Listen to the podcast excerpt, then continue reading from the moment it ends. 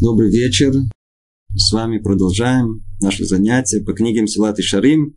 Мы находимся сейчас в 14 главе. Она называется «О видах воздержания».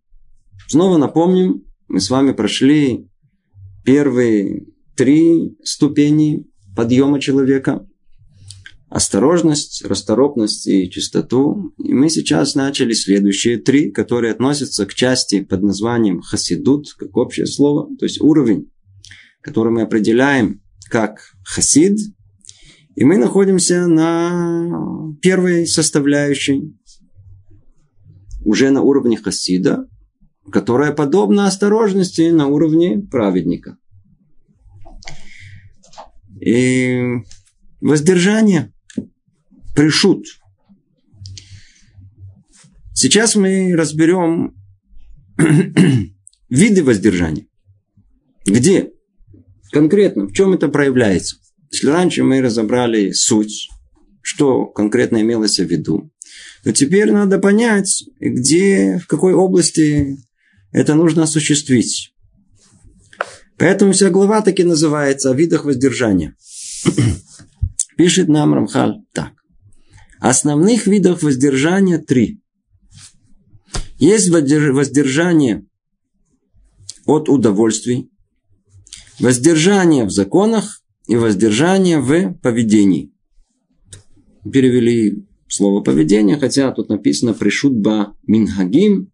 Минхаг это не совсем поведение, это больше, можно сказать, обычаи поведения, которые человек принимает на себя. Разберем по порядку каждый из них.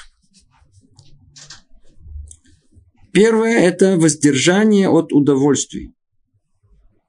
Ну, воздержание от удовольствий. И уже упоминали. Все, что мы упоминали в предыдущей главе. А примеры, на которые, было построено, на которые был построен разбор самого понятия воздержания, оно было именно на этом, на воздержании от удовольствий. Подводит итог тут Рамхаль всему, говорит он так, оно означает, что не следует брать от этого мира ничего, кроме действительно необходимого. И сюда относится все, что является наслаждением для органов чувств человека. Еда, супружеские отношения, одежда, прогулка, новости и тому подобное. Во все дни, кроме тех, которые, в которые наслаждение является исполнением заповеди, как то субботы или праздники. Ну, только снова да, подведем небольшой итог всему этому. Творец наделил человека возможностью испытывать наслаждение. И действительно, органы, которые нам даны, они заодно присоединены к таким чувствительным детекторам, которые дают нам возможность насладиться этим. Еда это не просто еда. Еда заодно каким-то образом приносит нам удовольствие. Отношения с женой это не просто продолжение рода. Это приносит удовольствие. И многое другое. Одежда, прогулки, новости. Ну, много раз разбирали эту тему. Есть много удовольствий, которые человек может получить от этого мира. На самом первом уровне мы этого не касались. Мы только говорили в общем, что человек, который хочет э, жить жизнью праведной, он должен знать о том, что, конечно, удовольствие ему дают, но не надо заниматься обжорством. Душим тию. Да, это как общее такое постановление о том, что нужно хоть себя чуть-чуть ограничить, надо знать приблизительно, э, сколько надо есть. Не преувеличивали всем этом. Когда мы говорим о уровне повыше, уровне хасида, то речь идет о воздержании от всего, что приносит нам излишнее наслаждение – вот этот знак, осторожно, его поставили в каждом месте человеческого тела, которое может принести нам наслаждение. С едой проще всего понять. человек наслаждается едой.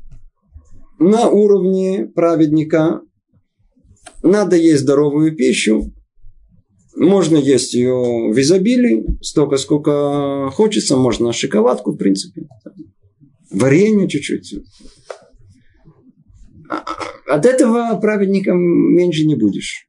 Но хасидом точно не будешь. Да, то есть э, праведником можешь остаться, а вот хасидом не будешь. Хасид ест только то, что необходимо непосредственно организму. Нет шоколада, нет варенья, нет конфет. Я не знаю, что еще там в списке. А, мороженого нету. Это все излишество, муторот. Это совершенно лишние детали жизни. И, эм, то есть, есть у нас органы чувств, они доставляют нам удовольствие. Там у хасида стоит э, знак. Осторожно внимательно. Только то, что тебе можно, необходимо, точнее, то, что тебе необходимо, то ешь. И не написано, что не получаю удовольствия. Другими словами, если человек ест кусок хлеба с э, простоквашей, и ему вкусно, он остается хасид. Так что все нормально. Это не, не надо у человека забрать и выгрузить из его души, вообще из его чувств, ощущение, что э, есть понятие наслаждения в этом мире. Вовсе нет. Единственное, что ему говорят, о том, что в этой области ешь только то, что необходимо, то, что полезно. Будешь хасидом. А, нет, я просто не могу. А что Кадошу остается, если Хасид... Дойдем до Кадош, там с вами разберемся. Вы увидите, что там есть еще над чем работать. Основное и самое сложное мы пройдем тут. По крайней мере, нам это даже тяжело слышать, не говоря о том, чтобы выполнять. Это то, что касается еды надо ограничить себя в наслаждении с, с едой. То же самое супружеские отношения, чтобы они не стали больше, чем они должны быть. То есть то, что необходимо, то, что приписывает Тора, а не согласно личным желаниям. То же самое касается одежды. Человек может сделать из одежды идола, называется мода, и каждый день гнаться за ней, меняя свою одежду, ходя по магазинам, выдавая средства, для этого надо много работать, будет поклоняться этому, одеться нормально, и праведник может. Но хасид одевается только то, что необходимо ему, минимум, который есть. Он не меняет каждый день себе наряд, а ходит, как правило, в том же столько времени, сколько он достойно выглядит. Естественно, что нужно ходить, э, опрятным, чистым. Нигде не написано, что надо быть грязным. Это не достоинство Хасида. А достоинство его в том, что он ходит в одной одежде, скромной одежде, не меняет ее. Но при этом ходит опрятно. Прогулки. Что за прогулки? Прогулки это не просто прогулки, это вся тасият бидур. Бидур это развлечение называется ведь человеку и порой действительно нужно иногда развлечься. Нужно или, точнее называется, отвлечься. Развлечься у нас вообще нельзя, и у праведнику нельзя. У нас эти развлечения это из области понятий запрещенных. А вот отвлечься – это вещь приемлемая. И поехать э, на море, отдохнуть, пойти Э, в бассейн э, и поплавать, заниматься чуть-чуть спортом для закрепления здоровья и так далее. Может быть, побегать или пройтись быстрым шагом, или пойти куда-то в лес и почувствовать какое-то спокойствие души там ощутить, или величие природы вокруг. Вполне достойная вещь э, времяпровождения для человека, который хочет чуть-чуть отвлечься. Ну, это для кого? Для праведника.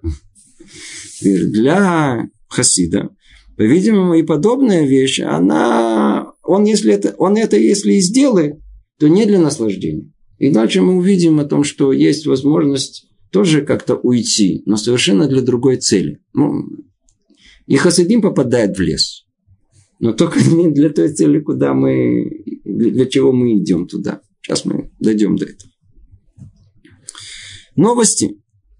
Оказывается о том, что и в этой области Хасид, он старается себя сильно ограничить. Что такое, что за новости? Называется шмуот. Это, а ты слышал?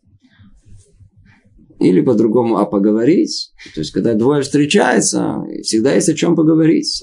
Стемайстис, последние новости. Кто что сказал, кто кого и кто на кого, и кому удалось, и что... То есть, все... То есть, речь идет даже не о лошонара. Лошонара, злословие, как известно, оно запрещено. Речь идет даже о вещах, которые не разрешены. И даже в этом, и даже в этом так как это доставляет удовольствие человеку, то мы должны ограничить себя. И мы видим эти, действительно, мы видим, что душа человека почему-то тянется к этим удовольствиям, к от, э, отвлечься, с намерением развлечься. С, э, услышать информацию с истинным намерением поговорить ни о чем. Это, во, во всем этом хасид он и, и, участвует в этом минимальным образом. Только то, что необходимо ему для его существования. Он может говорить, но очень ограниченно. Он может слышать, что происходит в мире. Где-то война, или не знаю, что-то какие-то... Надо подготовить бомбоубежище, или, или что-то существенное произошло в мире. Он знает и без этого. Обратите внимание, сколько человек тратит времени на чтение газет и проверку того, что происходит в мире. Сидит, смотрит телевизор, проверяет это в интернете, если правильно сказали. Слушает радио еще, тоже на всякий случай, может быть, что-то не перепутали. А за всем этим, в принципе, ничего не стоит. Это часы, а нету чистого, чистых новостей, сколько там, может, на две минуты. А это можно действительно выразить такой, как на уровне Хасида, ему достаточно, ему скажет о том, что то, что случилось то-то и то-то, это уже достаточно, без всего описания вокруг, что так было, этот сказал, это так было. Все эти страсти вокруг этого не достаточно, ему не нужны. Дополняет он и говорит о том, что подобное э, э, и тому подобное во все дни, кроме тех, в которые наслаждение является исполнением заповеди, как то субботу и праздники. Хасид действительно не позволяет себе этих наслаждений органов своих чувств, например, в еде, в течение недели. Но в субботу, наоборот, вы видите, мы посидим, заваленные столы. Да, все завалено. То же самое отношение с женой. То же самое можно и поговорить, и прогуляться. Одеться красиво в субботу. Обратите внимание, что все, что запрещено в течение дня Хасиду, то есть то, что он сам взял на себя как вещь запрещенная для него в течение недели, оно разрешено у него практически по всему списку в саму субботу. Естественно, что это при условии, что там в глубине сердца у него нет самообмана. Знаете, есть люди, которые действительно в субботу вы приходите к ним в дом, у вас просто глаза кося, коситься начинают. Это просто не... Вообще-то таких людей худых, как я, просто бросает в страх.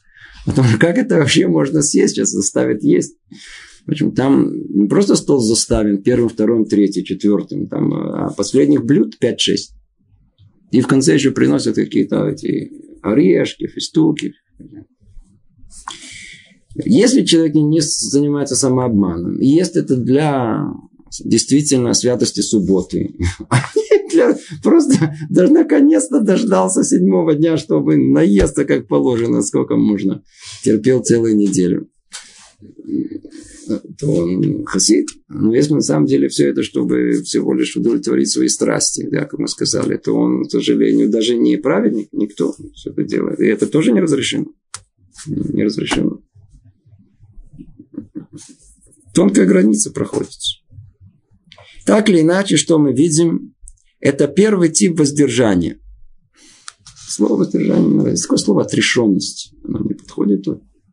Знаете, отрешенность, он такой, отрешенность от этого мира. По-видимому, может быть, это слово, может быть, больше подходит. А первый тип вот этой отрешенности, воздержания, это от удовольствия этого мира. Снова только закончим. И не следует брать от этого мира ничего, кроме действительно необходимого. И к этому относится все, что является наслаждением для органов чувств человека, еда, супружеские отношения, одежда, прогулки, новости и тому подобное, во все дни, кроме тех, в которые наслаждение является исполнением заповедей. Ясно и понятно. Если мы выйдем на уровне хасидам, мы повязали со всеми наслаждениями в этих областях. В принципе, со всеми. А и вы спросите, а что же ему осталось несчастному? Оказывается, что убрав у себя эти наслаждения, у него-то есть на самом деле, он ничего, он не так много теряет.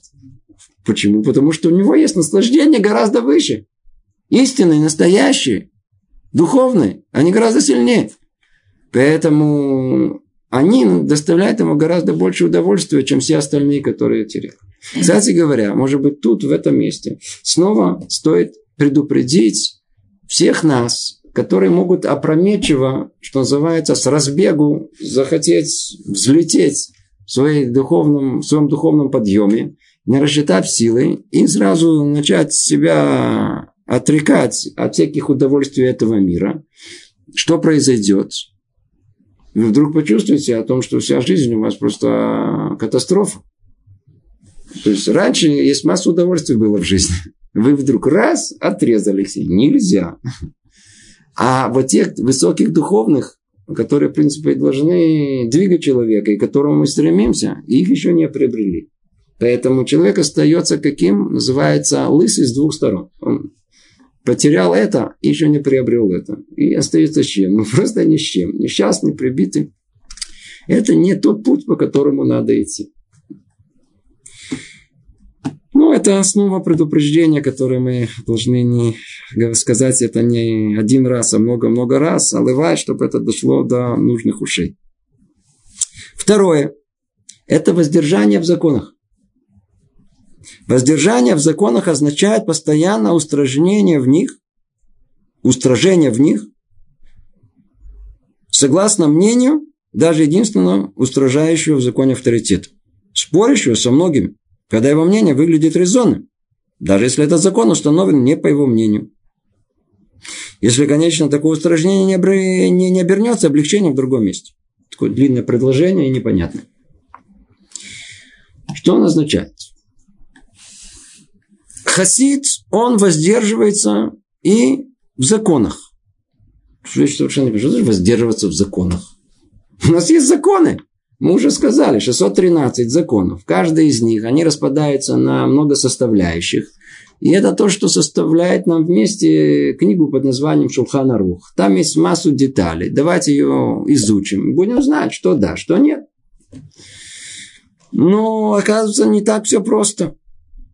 По многим законам мудрецов, повторяя мудрецов, а не истории, есть э, споры. Спорят мудрецы.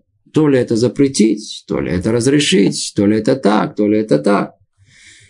Что сделает нам э, праведник? Праведник, по-видимому, пойдет к своему раввину. И это для нас, что называется, ораля массе. Это инструкция, как надо себя вести. Если мы встречаем спор мудрецов, и мы не знаем, как поступить, у вас должен быть раб, вы его спрашиваете – как в такой ситуации поступить, он вам говорит. И вас не интересует, кто прав, кто не прав. Да, так надо поступить. Хасид, он уже разбирается, он сам, он, по-видимому, сам чуть-чуть э, раб. И понимает, что есть, это не просто это так делать. Он это изучил до корня, понимает о том, что есть тут э, мнение мудрецов и в эту сторону, и в эту сторону. И вот есть спор мудрецов. Большинство говорит так, а меньшинство говорит так. То есть один против многих. Как у нас Аллаха устанавливается? Ахаре рабимла, тот за большинством и путь наш. Да? То есть мы должны устанавливать закон по большинству. И действительно установили закон еще там 2000 лет назад, и все. Да? У нас теперь закон, он по большинству. А что с мнением меньшинства? Ведь он тоже был великим мудрецом. Для праведника это несущественно. Ну, уже все это уже отошло на дальний план. А для хасида, хасид, человек благочестивый, он должен опасаться, может быть, и это мнение, тоже принять его в расчет. То есть он может взять на себя, называется устражение. На иврите называется хумра. Он может устражить себя. Но предупреждает тут же на месте о том, что все это все устражнение может быть для хасида. Но только в том случае, когда если он по своему недоразумению, тут он устражит, и вдруг выяснится, что на самом деле это приводит к облегчению. Поэтому говорят, ло ама арец хасид. Не человек, не уч, он никогда хасидом не будет. Потому что он начнет устражнять в одном, а на самом деле он облегчит себя в другом. И никогда не будет знать, где он находится. К примеру.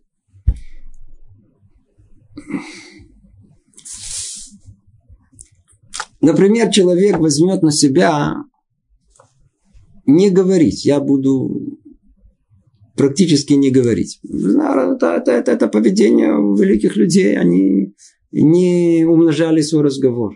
Говорили очень мало. Практически только то, что необходимо, не более того. Казалось бы, это хумра. Чем она обернется? Когда нужно говорить женой, нужно говорить женой, он не будет говорить женой.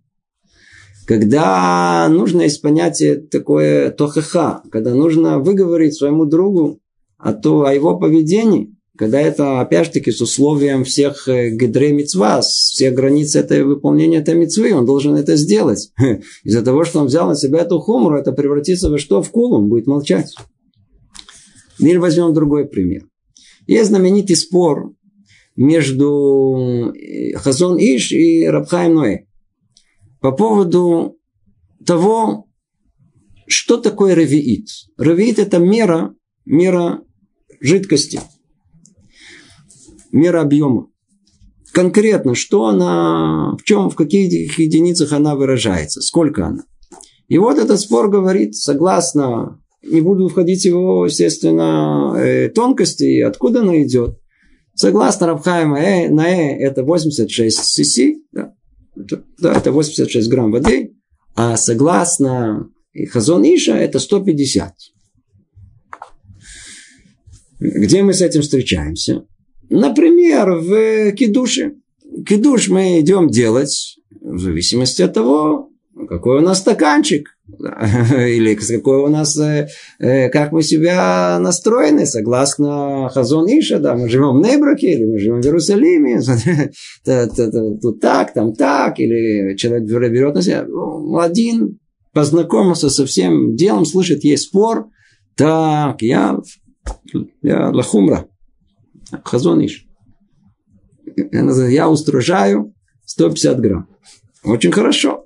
Но то, что это может быть, потому что последний раз, когда он пил э, э, э, сок, ему он показался ему вкусным. Это тоже может быть, это, это может быть причиной того, что он решил пойти на хумру. Но мы давайте уберем такую возможность. Предположим, это из самых чистых намерений он это сделал. Но он совсем отдает себе отчет. Какой? Если он берет на себя 150 грамм, а не 86, то с одной стороны он действительно устражил. Но когда ему в какой-то момент придется выпить 100 грамм, тогда что? Тогда не надо говорить благословение после питья. Он не выпил ревит. А если он на 86 грамм, то он, естественно, должен сказать браху, благословение. И так далее, и так далее. Есть тут много сторон, когда человек, на первый взгляд, он видит в этом хумру, да. хотя идти по Хазон Ишу это не хумра, а это мина, каждый, кто берет на себя, просто должен знать изначально, что это Аллаха для него именно таким образом, не по-другому. Но я просто это привел пример, как, как если человек это видит как хумру и берет это на себя, она может превратиться в кулу, то есть в облегчение. Вот этого не надо делать. То есть, ло амарец хасид. Хасид, он не должен быть амаарец, он не должен быть э, неучим, который не понимает и не разбирается в тонкостях Аллахи. Если он уж берет на себя устражение, оно не превращается в э, облегчение. И наши мудрецы, благословенно их память, объясняют нам слова пророка, так сказано в трактате Хулин. «Душу свою я не сквернил, падали треф не ел». Да, это цитата из пророка Ихиескеля. Кстати говоря, это очень э, такое непростое цитирование, как будто пророк Ихескель говорит о том, что душу свою он не осквернил и падали, треф не ел. Скажите, кто-то может подозревать в том, что сам пророк не, не, не ел трефное? Это, кстати, один из сотен, десятков миллионов примеров, как написано одно, а подразумевается другое. Ну, просто знать, как уметь читать Танах. Эм, естественно, никто даже не заподозрит о том, что пророк Иехескель, он э, не ел трефное. Естественно, что он не ел трефное. Что же тут написано? Имеется в виду, что он не ел мясо животного, для, разре... для разрешения которого в пищу требовалось решение мудреца. И не ел мясо, называется коскус. Это срочно зарезанного животного. То есть есть в... Объясним. Для того, чтобы съесть мясо, во-первых, нужно есть мясо кошерного животного. Да, бараши, корова. Да, жвачные животные. Парнокопытные нужно теперь его лишь ход. Его нужно зарезать определенным образом. И тогда он становится кошер. Это еще не все. Потом надо его лахшир его мясо, вытащить всю кровь и так далее. Пока, пока наконец-то мы не сможем его съесть. Что может нас э, остановить? Например, корова, она кошерная, но она умерла, падаль. Да, это навела называется. Нельзя ее есть. Несмотря на то, что вроде бы животное кошерное, но мясо ее не кошерное. Навела. Или ее зарезали неподобающим образом, неправильно. Трифа, они и трифота, да, тоже ее нельзя есть. Есть, вопрос, есть мясо зарезанных животных, о которых есть спор мудрецов. То ли да, то ли нет. И по мнению большинства мудрецов, такая зарезка является кошерной. Праведник будет это есть, а хасид, хасид не будет есть. Это имелось в виду про пророка Ихескеля. О нем сказано, о том, что он не, не ел такое, где было сомнение, вот такого трефного мяса он, он не ел. Или мясо коскус называется. Что это такое? Иногда животное, вы видите, опытный глаз, даже не ветеринара, может определить о том, что еще чуть-чуть корова умрет. Что делает хозяин? Он теряет приблизительно сколько там, 250 килограмм мяса. Не просто так. И он ее раз и зарезал прямо, что называется, за минуту до смерти. Спас 250 килограмм мяса. Такое мясо, оно разрешено в виду, в пищу. Кому? Людям простым, те, которые приходят в Иерусалим. Знаете, приезжает из-за границы в Израиль, заходят в любой ресторан, столовую, не знаю, и едят там. Говорю, как вы там едите? Он говорит, ну это же святое место. Иерусалим, тут наверняка все кошерное. А он, э, ну, какая разница? На нам где-то есть какой, смотри, где-то, видите, какой-то штемпель, кто-то нарисовался. Кошерное, значит, это уж точно кошерное, тут все. Да. И нам достаточно этого быть кошерным, чтобы было общее известно, что это кошерное, так можно нам есть. Но хасид, хасид это есть не будет. Хасид это есть не будет. Это то, что имелось в виду, когда говорили про пророка Ихиескеля. Я уже упоминал. Идем дальше.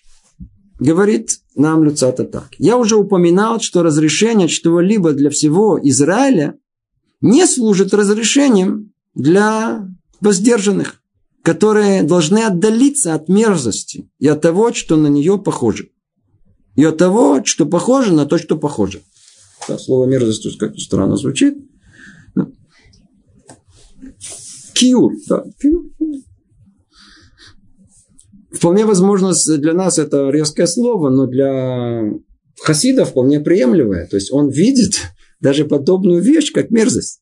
Поэтому что он должен отдалиться от него. то есть для воздержанных, вот этих отрешенных, прочим, настоящих, для них, для таких людей это мерзость. И более того, они отдаляются даже от того, что может привести к этому. И более того, от того, что похоже на то, что похоже. Подальше, подальше, подальше, подальше. подальше. Это отделение, касающееся законов. То есть это лахуш лахумра. Это все время считаться с устражнением, которое тут есть, на одно из мнений мудрецов. Дальше говорит, еще один пример приводит нам Люцата.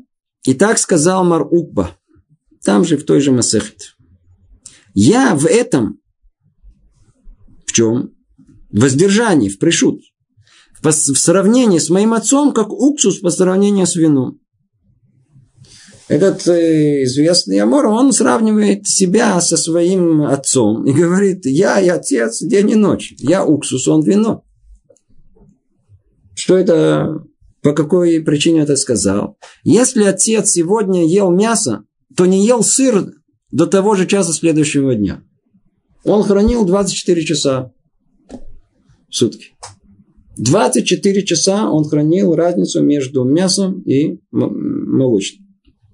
А я в той же трапезе не ем, а в следующей ем.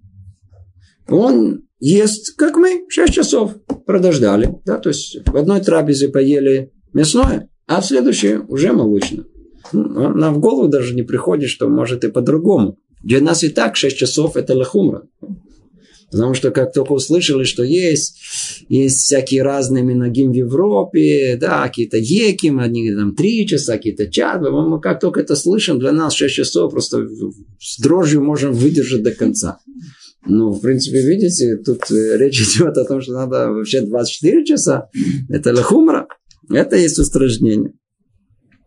Ясно, что закон не обязывает поступать так, как отец Мар Угбы. Действительно, закон выведен и мудрецы установили между трапезами мясной и молочной ждать 6 часов. Но это согласно уровню Маруквы, но не согласно уровню отца его. Отец его был пруш, пруш и настоящий, был настоящий хасид.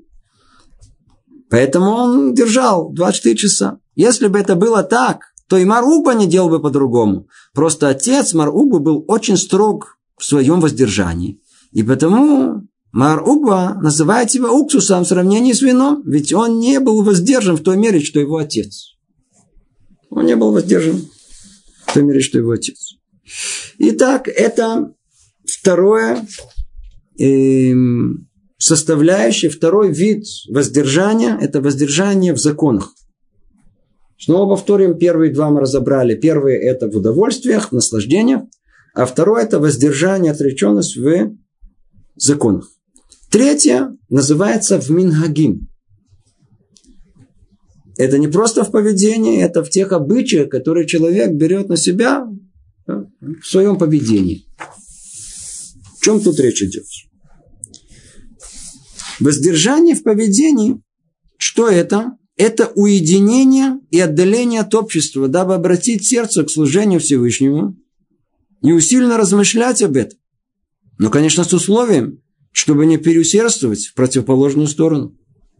О, мы сейчас добрались до очень интересной темы.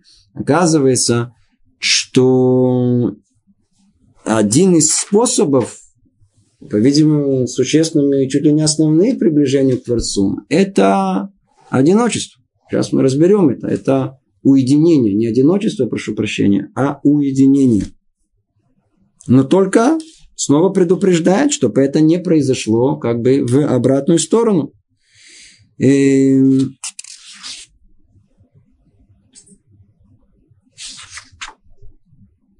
В чем она означает? Человек должен быть какое-то время необходимое для учебы или заработка вместе с другими порядочными людьми, а потом уединиться ради приближения к Всевышнему, постижения прямых путей и истинного служения. Это означает меньше разговаривать, избегать пустых бесед, не смотреть, без, не смотреть без нужды по сторонам и тому подобное. Это конец света. Ко всему этому человек должен приучить себя так, чтобы оно укоренилось в его естественном поведении.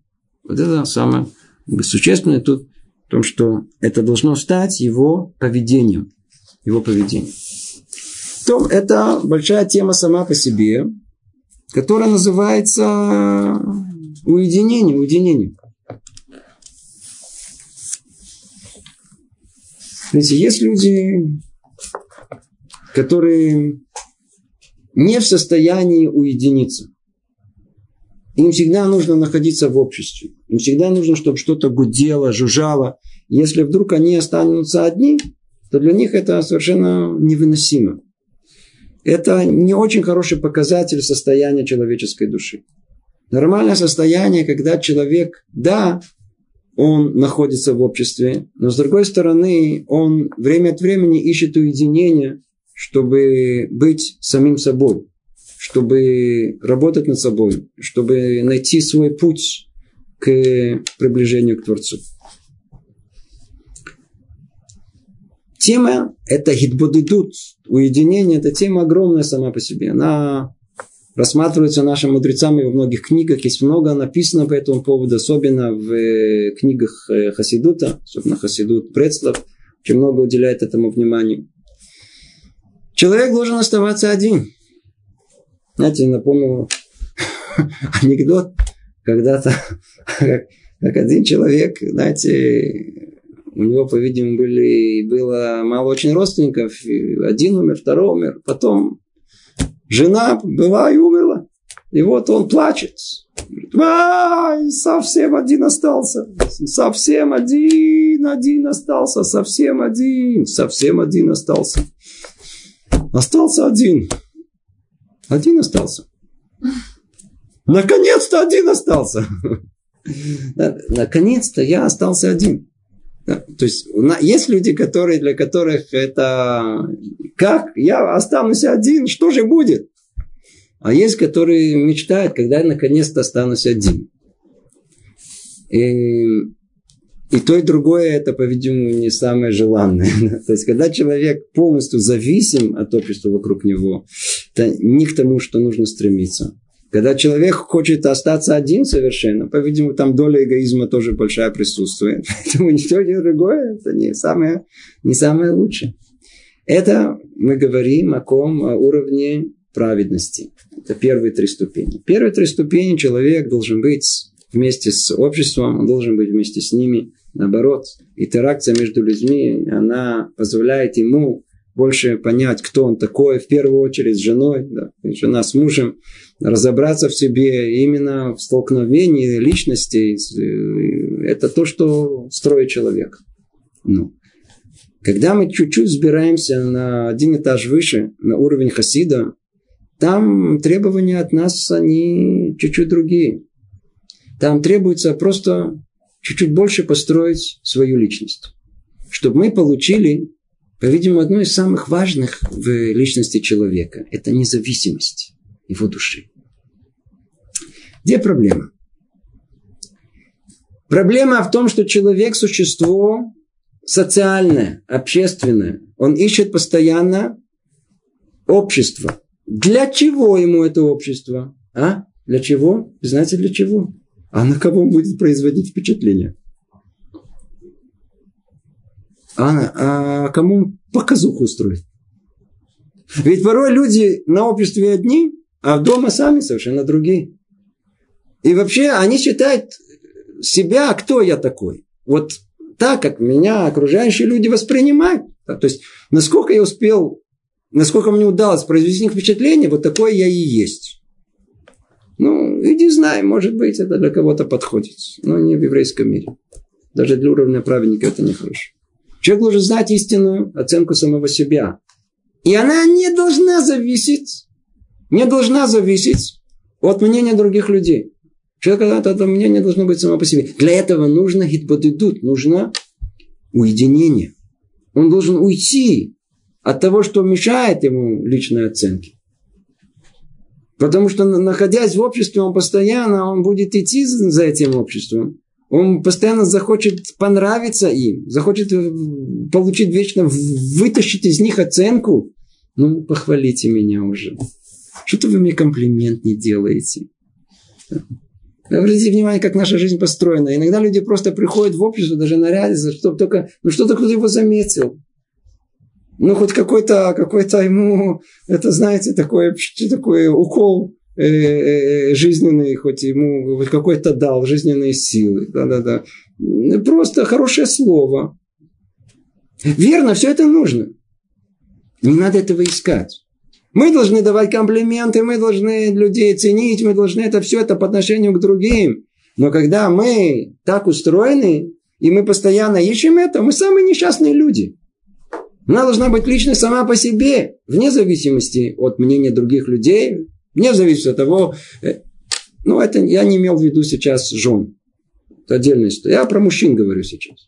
Без, без того, что жена там будет его так восхвалять. Без этого он должен иметь натуру достаточно крепкую того, чтобы знать, в какую сторону идти. Должно быть достаточно жизненных сил и уверенности в себе.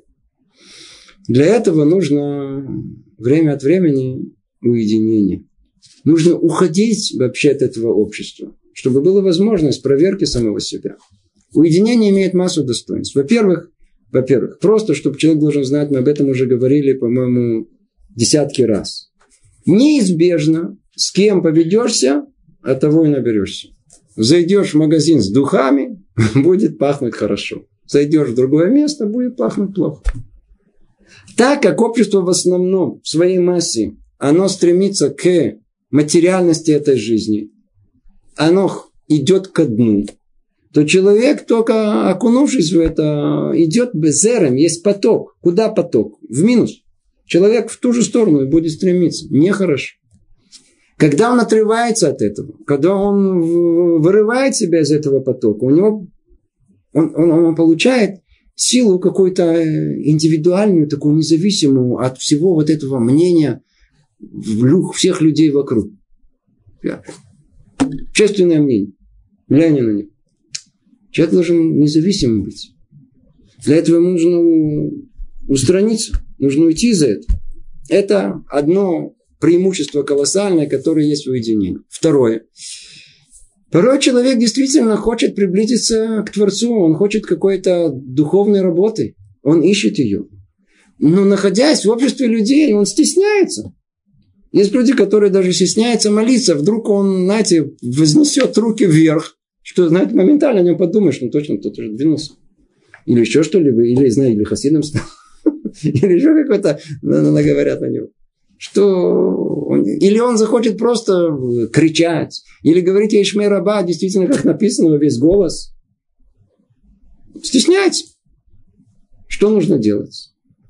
Человек уединяется. Там он может говорить громко и не стесняться никого. Поэтому уединение позволяет ему высвободить свою эту душевную энергию по отношению к Творцу, без того, чтобы он стеснялся этого. Еще одно – как мы сказали, по-видимому, это и, и, и, самое основное и важное составляющее уединения – это поиск близости Творца. Это основная работа человека. Для этого человек пришел в этот мир. Обратите внимание, сколько раз и вся наша книга, которую мы разбираем, Целоташирим посвящена это. Ведь в конечном итоге мы разбираем ступеньку за ступенькой. Ступенька куда?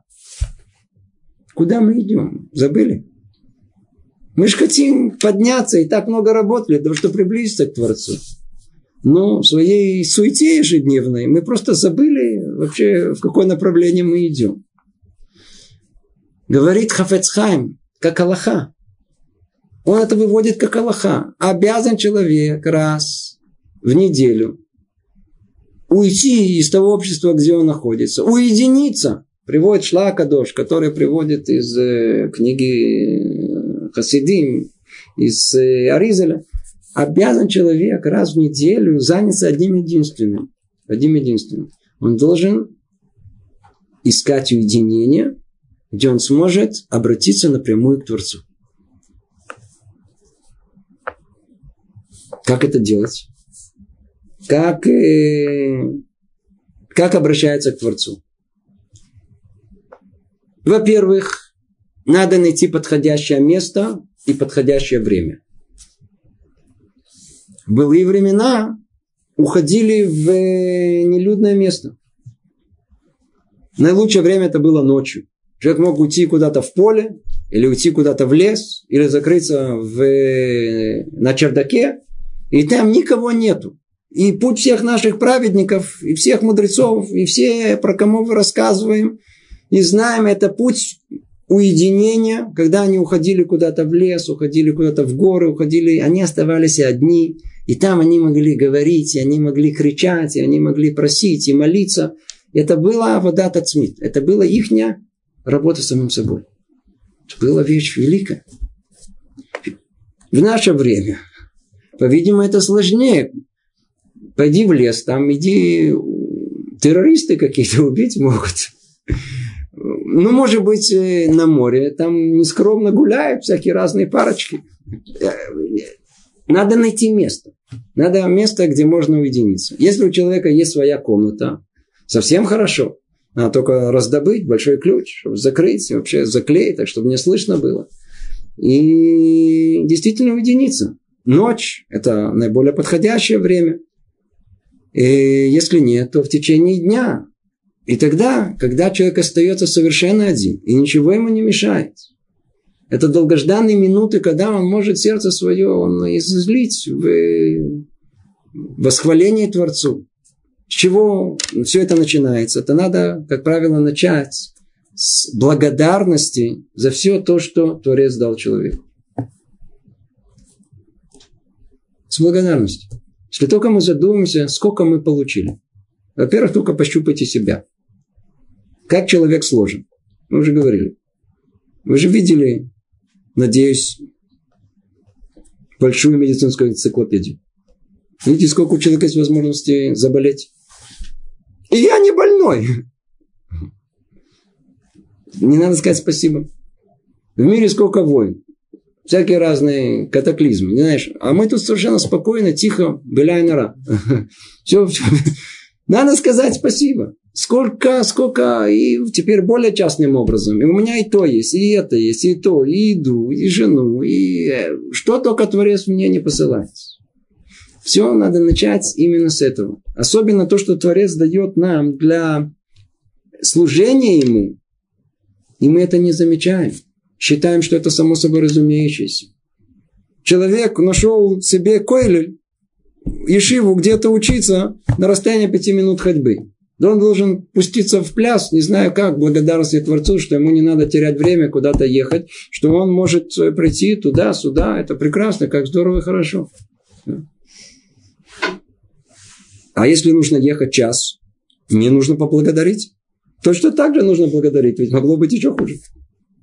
За все, что человек получил, с этого все начинается. После благодарности, после благодарности, можно это как молитва, можно и просить. Можно и просить то, что человеку не достает. Особенно то, что не достает в его духовной работе. То, что он чувствует, что не хватает одному ума, другому проницательности, и четвертому в, в, в, в умению в виде тонкости в Аллахе, в учебе и так далее. И так далее. Человек должен кричать. Он должен кричать для того, чтобы его услышали. Его услышали. Для этого нужно уходить, уходить из людного места. Интересно о том, что в книге пророков написано про, так приводит Равдеслер в своей книге, про пророка Элиш, Элиша, Элиша. Написано, что когда он был на горе, сказано в книге пророк Элиша. Когда он находился в городе, сказано о нем по-простому Элиша. Теперь там, когда он был в городе, с кем он был? Он был с другими пророками, с учениками своими.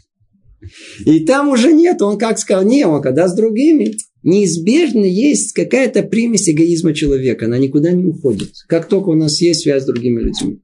Вот это, вот эта примесь маленькая, она уходит, как только человек уединяется. Кстати говоря, во всем мире все большие всякие люди, мыслители, они знали о том, что нужно уйти от общества, чтобы увидеть общество. Нужно получить чистые э, э, систему измерений. Надо чистую систему измерений получить. Надо, надо иметь вот эти самые средства, э, которые мы меряем. Они должны быть выверены. Они должны быть э, четкие, ясные. Да, не, не искривленные мнением каких-то людей. Поэтому какой-то Диоген сидел в бочке, какой-то другой, там, Будда ушел куда-то в горы. Все, все, все понимали этот секрет, что если мы хотим добиться чего-то, какой-то личной работы, личного самого совершенствования, требуется уединение. И уединение совершенно необходимо. И вот это уединение, это основа служения Творцу. Для хасида это вещь основополагающая. И мы видим действительно о том, что как типа хасидут Бреслов в первую очередь и в других хасидует, а уединение – это вещь очень-очень существенная. Да? Это э, очень существенная вещь, которая нам э, необходимо считаться с этим. Что мы еще да, да, да, э, человек, который он идет по этому пути, человек, который ищет э, уединение в этом мире, э, то он э, добивается еще и просто видения себя таким, какой он есть на самом деле. Называется амитута давар. Да, то есть э, на каком-то этапе человек должен научиться быть самим собой. Как мы уже сказали неоднократно, надо увидеть себя со стороны, таким, какой я есть на самом деле. Не бояться этого. Не бояться видеть своих недостатков. Они естественны, мы все с недостатками. Надо только не бояться их видеть. Хорошо знать, не стесняться их. И уединение, оно поможет исправить нам. Это усилит на нашу силу внутреннюю бороться с самим собой, изменить самого себя. Это очень важное, существенное свойство. То есть мы сказали, что тут есть э, и возможность э, поиска самого себя в этом уединении. Но основная цель, о которой мы тут э, это приводим, это служение Творцу. Путь близости к Нему, он неизбежно проходит через уединение человека. Неизбежно. Если мы снова обращаемся к биографии всех наших мудрецов, всех, из всех то ли э, наших братьев из э, Северной Африки, из Фарадим, то ли это Литаим из э, Литвы, то ли это Хасидим из Галиции, неважно откуда. Все при, и, и более ранние времена, про это вообще ничего говорить. Все примеры мудрецов, это были примеры, которые проходили через уединение своей жизни. Все рассказы, они кто-то поднялся там на чердаке сидел, кто-то уходил в лес, кто-то уходил в поле, кто-то туда-сюда. Известная история про Хафецхайма. Про Хафецхайма известна массу-массу историй. Совершенно невероятных историй. Одна из них, и прямо из источников свидетелей, первые руки, что называется, когда они знали о том, что Хафецхайм, он э, прятался в э, Эзрат Нашим, в женской части синагоги в Радине. Там никого не было. И он туда запирался. И он, э, там он, э, как правило, молился. Там он э, обращался к Творцу. И там он... Оттуда, в принципе, знаем э, из того, что подслушали, а его все время подслушивали. Потому что для этого, для пацанов, там, для, для подростков, которые для них это было как бы, а что там происходит, что он там делает.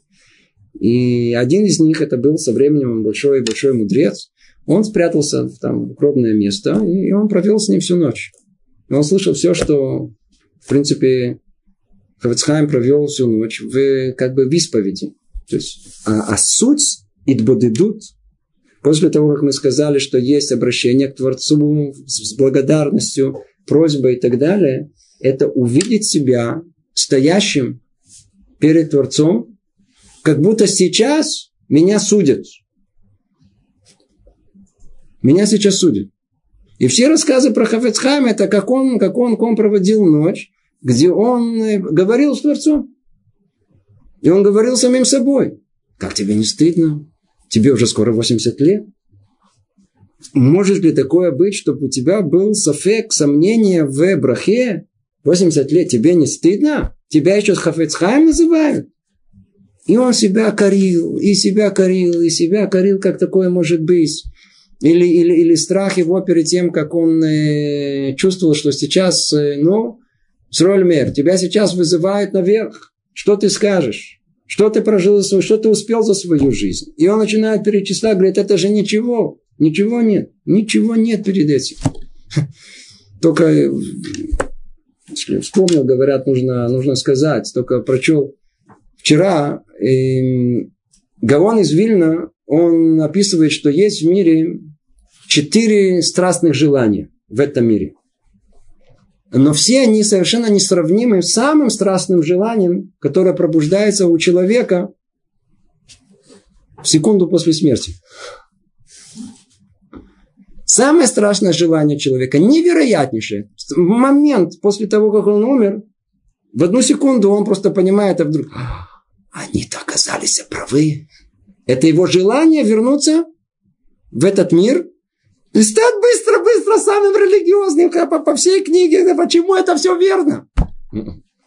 Самое страшное сожаление и самая страшная сила, которая его владеет. владеет. Так вот, не надо дожидаться секунды после смерти. Хафецхайм, да, это пример, опять же таки, снова не будем забывать, что это не относится к нам, это относится к людям великим. И те, кто способны на это, это для тех, кто не разрушит все это. Так вот, э, они, они, они были готовы стоять на этом э, суду сейчас, не дожидаться, когда он придет. И в этом была основная суть их уединения. Человек должен уединяться, надо это знать. Давайте только снова подведем итог, что говорит нам э, Рамхаль. А воздержание в поведении – это уединение и отдаление от общества. Дабы обратить сердце к служению Всевышнему и усиленно размышлять об этом. Это есть уединение. То есть основная цель уединения, чтобы мы обратили сердце к служению Творцу. И чтобы мы имели возможность сосредоточиться на размышлении об этом. Там.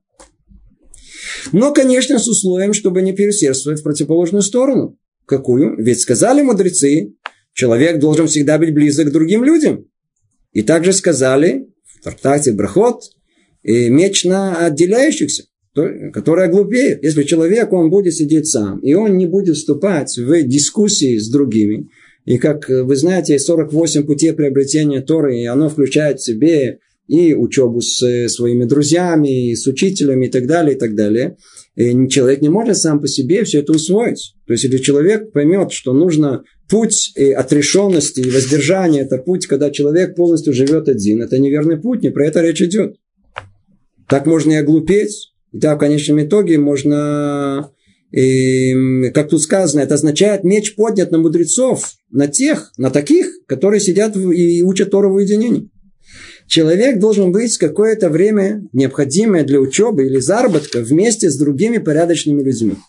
То есть нужно искать общество людей. Но, естественно, какое? Не общество глупцов и грешников, а общество мудрецов и праведников. От них, по крайней мере, чему-то наберешься. А потом уединиться. Человек обязан жить в среде людей, даже хасид,